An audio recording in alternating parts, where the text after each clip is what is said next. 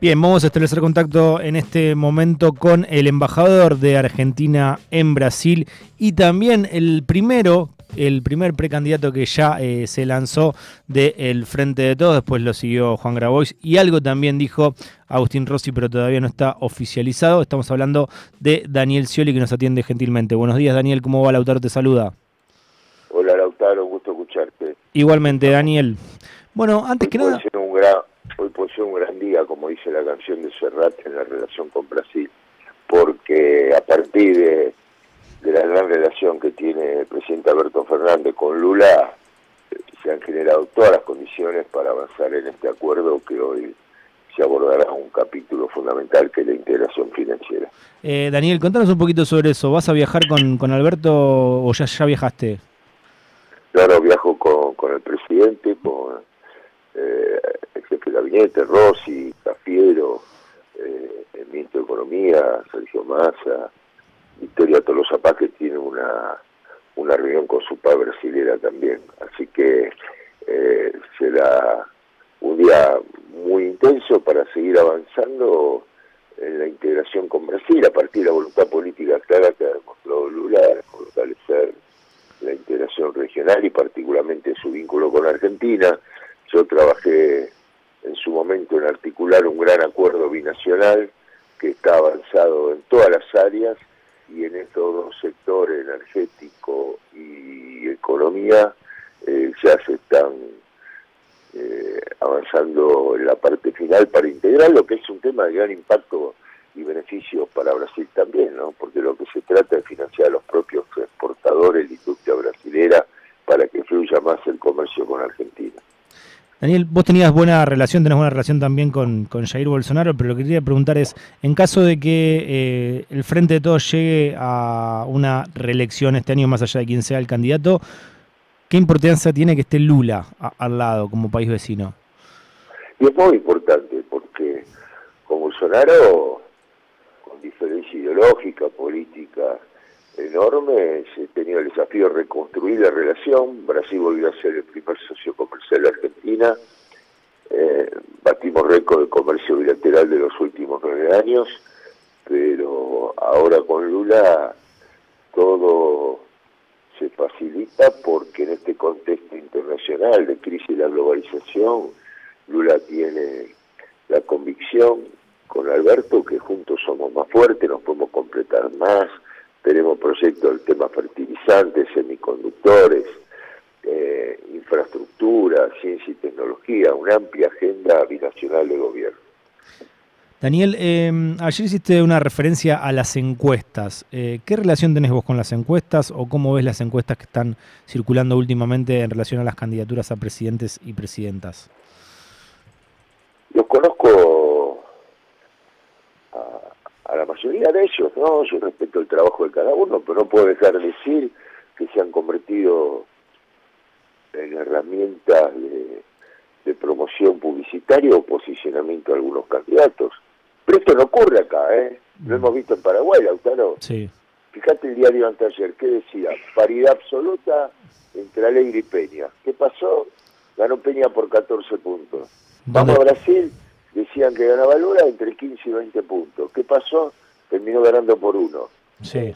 Y acá en Argentina, eh, cuando salen a hacer encuestas, con preguntas que inducen a la gente a una respuesta u otra. Y eso hay que decirlo. Ahora, esto descalifica el trabajo, yo no descalifico a nadie respecto a todo mundo, pero tampoco puedo dejar de hacer referencia a eso. ¿Vos decís que... Lo, viví también en el 2015. Decían que perdía por 10 puntos el balotaje, terminé perdiendo por uno. Por nada, por casi nada, casi un empate. Obvio. Eh, ¿Por eh, qué? Porque buscan también influir en el estado de ánimo del electorado. Mm.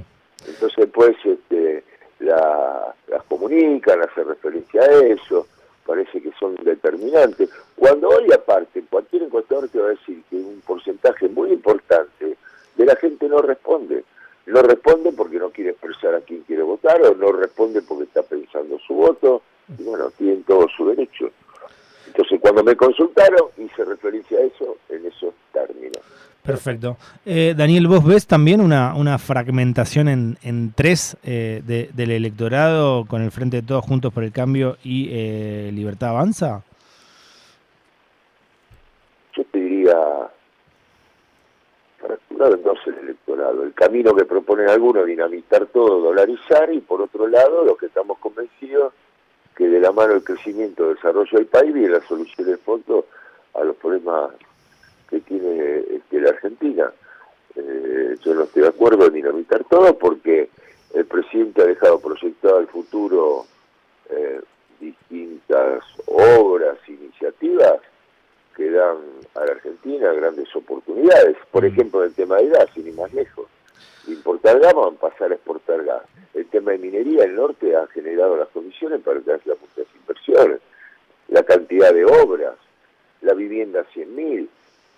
Y el otro día este, este, conversamos con él y ya está planificando la vivienda 150.000. Mm. Y eso es muy importante.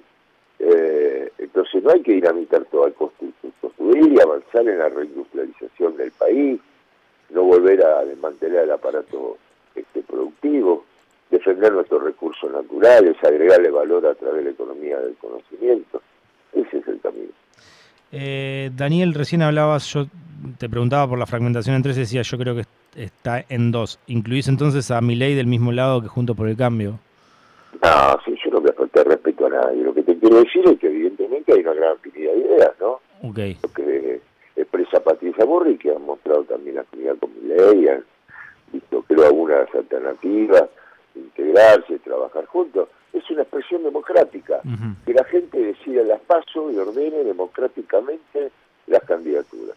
Eso es lo que yo defiendo, porque creo que el Frente de Todos tiene que ampliarse cada vez más integrar más no solamente los distintos sectores que participan, los partidos políticos, sino también con otros, ir en busca de otros sectores sociedad que no quieren dinamitar todo, que significa volver a bajar las presiones de la fábrica, o dolarizar, que significa perder nuestra soberanía este, monetaria y la capacidad de un sistema financiero integrado al mundo este, productivo.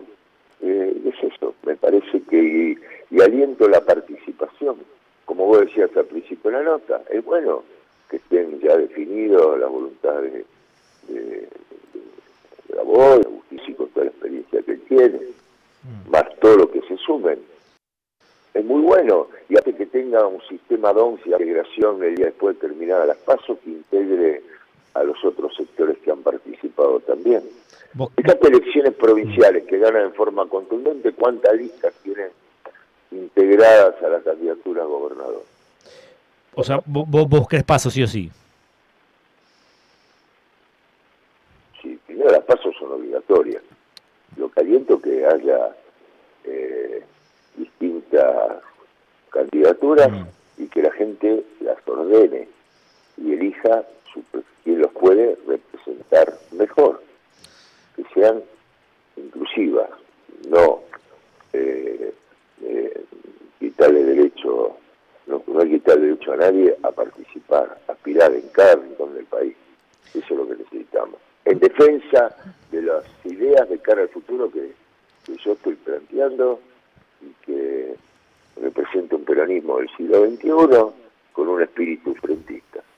Daniel, ahora están un poco más calmas las internas del Frente de Todos. Vos siempre fuiste más conciliador eh, en, este sentido. Eh, ¿Crees que es posible entonces que después el que pierda acompañe?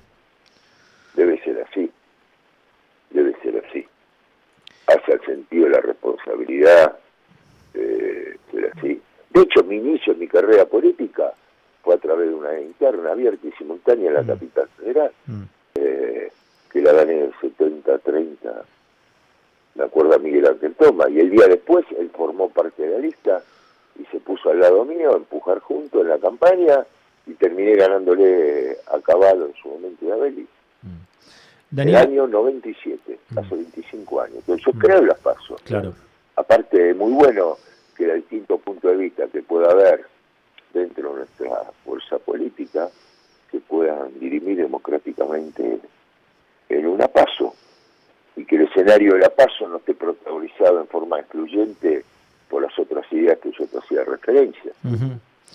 Eh, Daniel, ¿y no ves la posibilidad de, un candidato de, unidad, de síntesis? Yo siento que es muy bueno, creo en la competencia, mm. la competencia sana en términos constructivos eso exige aún más y abre y abre y abre. Hay que abrir, abrir, abrir el frente, integrarlo en todas sus categorías cada vez más, que van a estar sometidas a la voluntad popular. Eso es lo que yo creo, eso es lo que necesitamos, eso es lo que defiendo, es así, no lo hago en términos personales, sino por el objetivo colectivo del conjunto de nuestro espacio político. Eh, Daniel, ¿hablaste algo de, tu candidatura con, el presidente, con Alberto? Me conoce mi voluntad, lo sabe, público aparte. Sí, sí, sí. Y, apoya apoya totalmente. Él apoya la participación de la, la paso, todo lo que tengan aspiraciones. Mm. No es un tema personal. Y una no aspira a ser candidato de un sector o el otro, sino encontrar eh, eh, el mayor consenso de todos los sectores y otros sectores que quizá no están en frente de todo, pero pasado las pasos tienen que elegir a quién nos va a representar mejor. Porque lo que viene es una Argentina de acuerdo, de política de Estado. Y he demostrado siempre una capacidad para poder consensuar y, eh, y hablar con todos los sectores de la sociedad, del mundo de la producción, del trabajo, con el mundo, con los movimientos sociales. Esa es mi esencia. Daniel, ¿qué, qué, podría llegar a pasar en caso de que Cristina se quiera presentar? ¿Crees que ahí sí también no, no, No, no, no puede hacer conjetura, ni no puede hacer fotografía. cosas que no. Yo en la realidad. La realidad que hoy... La actualidad es así. Hay un viaje muy trascendente a Brasil, que es el colorario de todo el trabajo de reconstrucción de la relación con Brasil, que empecé hace más de tres años, que atravesaba el peor momento de la relación Brasil con Argentina, y Brasil había dejado de ser el socio comercial número uno. Eso lo revertimos.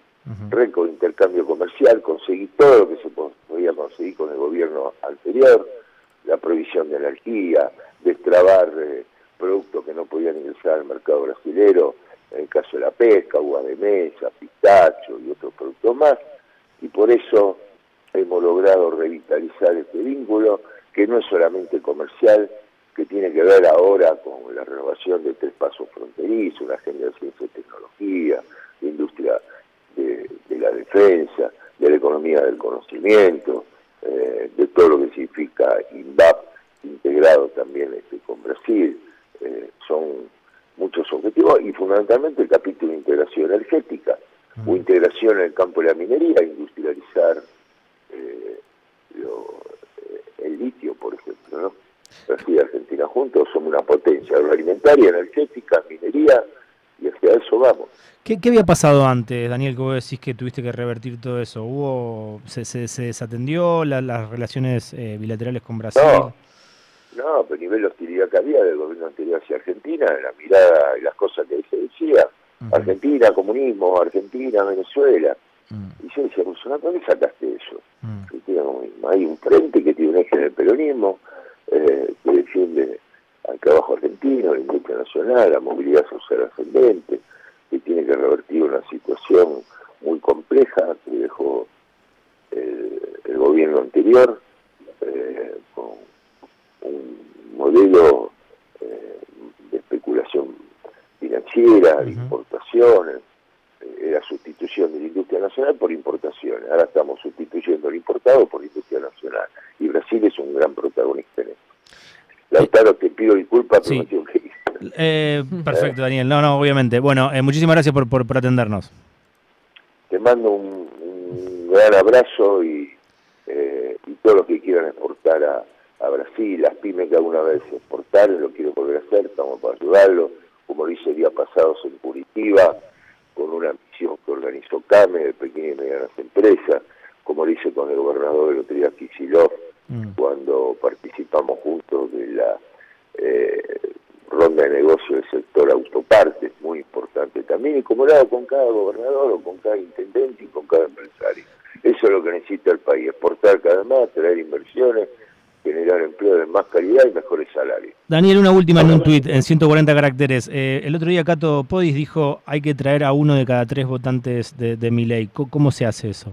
Interpretándolos, entendiéndolos y buscar representarlos. Muchísimas gracias. A la, juventud. Chao. Muchísimas gracias, Daniel. Abrazo grande.